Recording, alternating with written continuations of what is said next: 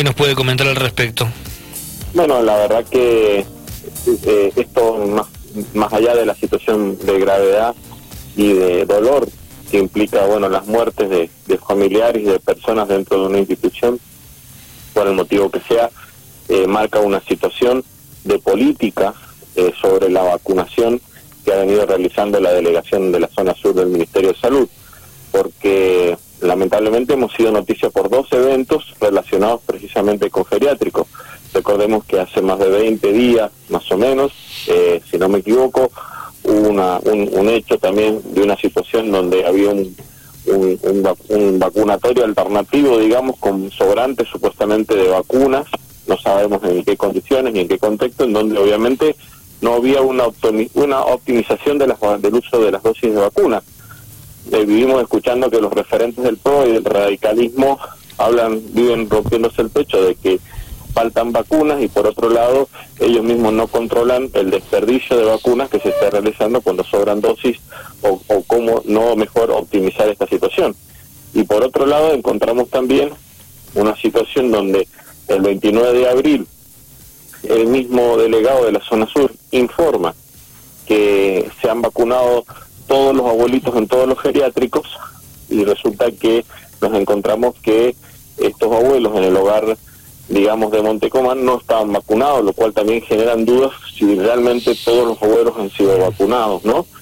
Eh, esto parte por, por querer manejar, digamos, eh, con distintos criterios, eh,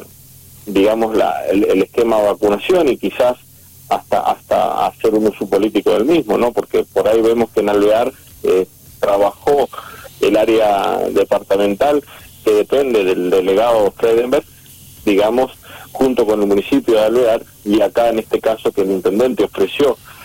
que tenemos más de 25 centros de salud, que tenemos enfermeras con, con, la, con la aprobación del curso de vacunación, que, que, tiene un, un, gran, digamos, eh, bagaje en este tema, eh, no accedió a, trabajar en conjunto. Entonces, estos son los planteos que realmente nos marcan que no hay una buena gestión política, claro, no técnica, en algunos temas de vacunación, ¿no? Porque lo que está desarrollando adelante la gente del vacunatorio, por supuesto, está claro que es una, una gestión técnica de excelencia en donde vemos que en el centro de congreso se está vacunando perfectamente. Claro. Eh, acá hay un, un tema, ¿no? Que es, es más que obvio, ¿no? Es la falta de control con respecto a, qué pasó con las vacunas, porque estamos hablando de uno de los sectores donde se anunció que iba a ser uno de los primeros lugares, uno de los primeros sectores de donde se iba a comenzar a vacunar. O sea que no estamos hablando de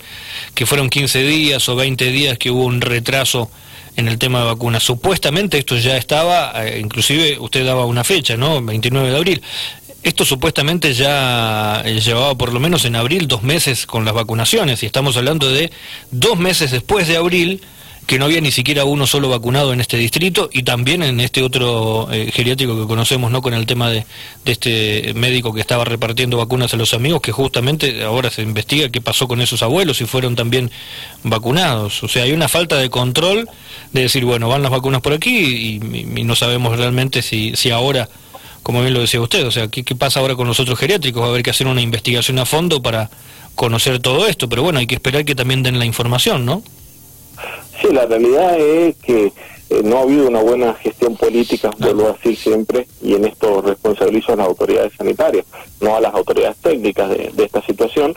y creo que, que esto merece por lo menos que sea una investigación, ¿no? Obviamente que entendemos que ya la justicia ha tomado cartas en los dos, digamos, eh, hechos ¿no? Pero creo que esto demuestra eh, una situación política de, hasta de desconocimiento, porque inclusive hasta la semana pasada el, el, los referentes de la zona sur, y volvemos a plantear lo mismo que planteamos cuando estuvimos con la ministra, que había dificultades o habían dispersión en, el, informe de la cantidad de muertos, se desconocían supuestamente los muertos de Montecomán, lo cual es a veces es difícil porque hasta el tratamiento del cuerpo de un fallecido por COVID eh, eh, tiene un tratamiento especial, no no no es no es cualquier, primero es un fallecimiento y segundo eh, es un fallecimiento por COVID, o sea no deja de ser un hecho menor que no que, que, que se pueda desconocer tan fácilmente, no entonces que puede haber sido uno a lo mejor, pero llevábamos más de cinco al momento de, que supuestamente la los responsables de la zona sur se dijeron que se enteraron, ¿no? La verdad que no es poco el dato. Por lo tanto, creo que existe acá, un, digamos, una responsabilidad que se debe explicar, ¿no? Y más allá de, que haya una responsabilidad por parte del propietario del geriátrico, que se debe investigar, la vacuna era responsabilidad del Estado, administrarla y controlarla, y en esto no hay excusa. Sí, totalmente. Hablamos con el senador Samuel Bercudi, senador provincial por el Partido Justicialista. Le cambio un poco de tema y mm, lo llevo al tema de las estafas virtuales, porque justamente ayer hablábamos aquí en el aire del programa de Silvio la cantidad que hay y ya se está tornando en algo bastante complicado, porque no solamente hablamos de, la estafa por las redes sociales, sino también por, por WhatsApp, eh, el robo de claves de home banking, no solamente a, personas de tercera edad, o sea, ya se ha ampliado de una manera tremenda, inclusive hablábamos con el eh, gerente del Banco Nación y están sorprendidos por lo sofisticado que está haciendo el, manejo, ¿no? Eh, usted está proponiendo que se, se genere algo, ¿no? Que se, pueda trabajar con algo un poco más elaborado, ¿no? Más, más, más importante. Sí, la verdad que nosotros queremos que la Oficina de Defensa del Consumidor genere una oficina que atienda este tipo de situaciones y que ponga abogados a, a disposición, porque si bien existen algunos organismos, inclusive la policía tiene una, división de, cibercrimen y, muchas veces el, afectado se encuentra en, una situación de dificultad o de tener que contratar un abogado para iniciar una causa y muchas veces no son personas que tienen suficientes recursos económicos o no saben qué hacer. Entonces, bueno, lo que nosotros estamos pidiendo precisamente es una, una oficina que interrelacione todas las áreas administrativas del gobierno relacionadas con con, el tema de estafas y de, defensa al consumidor, más los ciberdelitos, y que haga una, un, nexo con la justicia, porque realmente eh, se están encontrando cada vez, por supuesto, siempre el, adulto mayor es la víctima más, más, más frecuente, pero últimamente ya, como usted bien dice, eh, no solo son adultos mayores, sino gente, digamos, de distintas edades que, que lamentablemente por por confianza, por desconocimiento, por, por,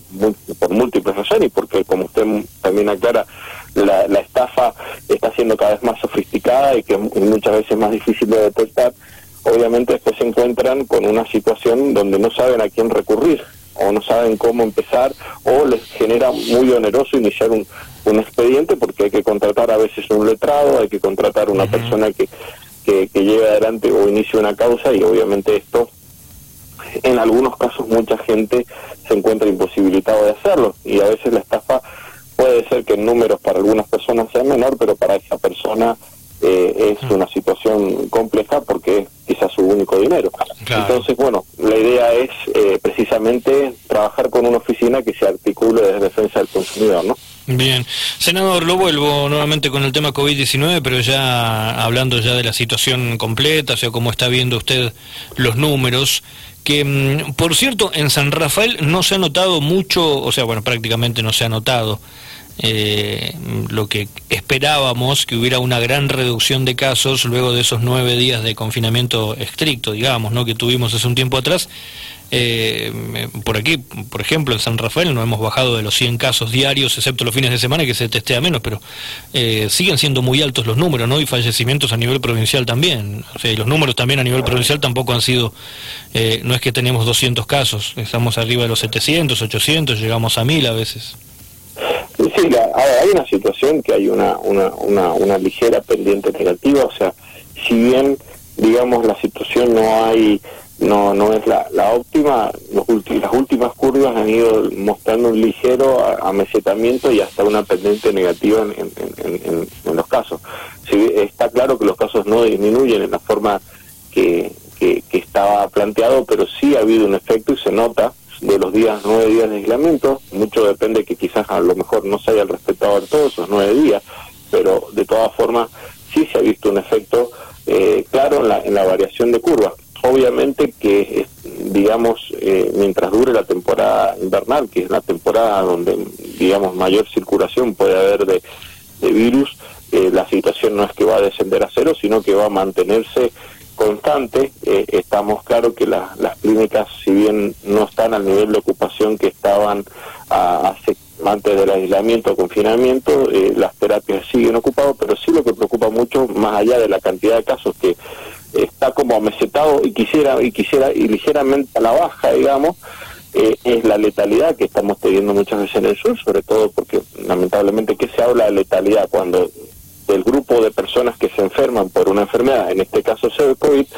eh, se mueren. Bueno, en este caso, obviamente que, que la gente, la letalidad en San Rafael sigue siendo, digamos, una medida de preocupación y esto hace que, bueno, no hay que bajar las defensas, ¿no? Más allá de que estemos en una pseudo calma y que se quiera y que haya cierto aliviamiento, estamos a las puertas de una segunda, de una, de una nueva cepa, como es la cepa India o la, la cepa que, que está preocupando a muchas naciones y que por lo cual eh, han, se han cerrado fronteras, eh, se están tomando medidas, Israel retrotege, había acababa de, de liberar y el uso del barbijo volvió a tomar medidas Israel, o sea, hay una preocupación porque bueno, obviamente esta pandemia va a seguir y por ahí, como yo escuché en algunas charlas a la doctora Cohen, esta analista internacional, esta médica infectóloga, tan conocida que es Argentina. Eh, normalmente, y, estas situaciones duran de dos a tres años, evidentemente, seguramente vamos a tener que convivir con el virus un tiempo más como pandemia y, y, seguramente después con el tiempo eh, conviviremos con el virus como uno más de los virus respiratorios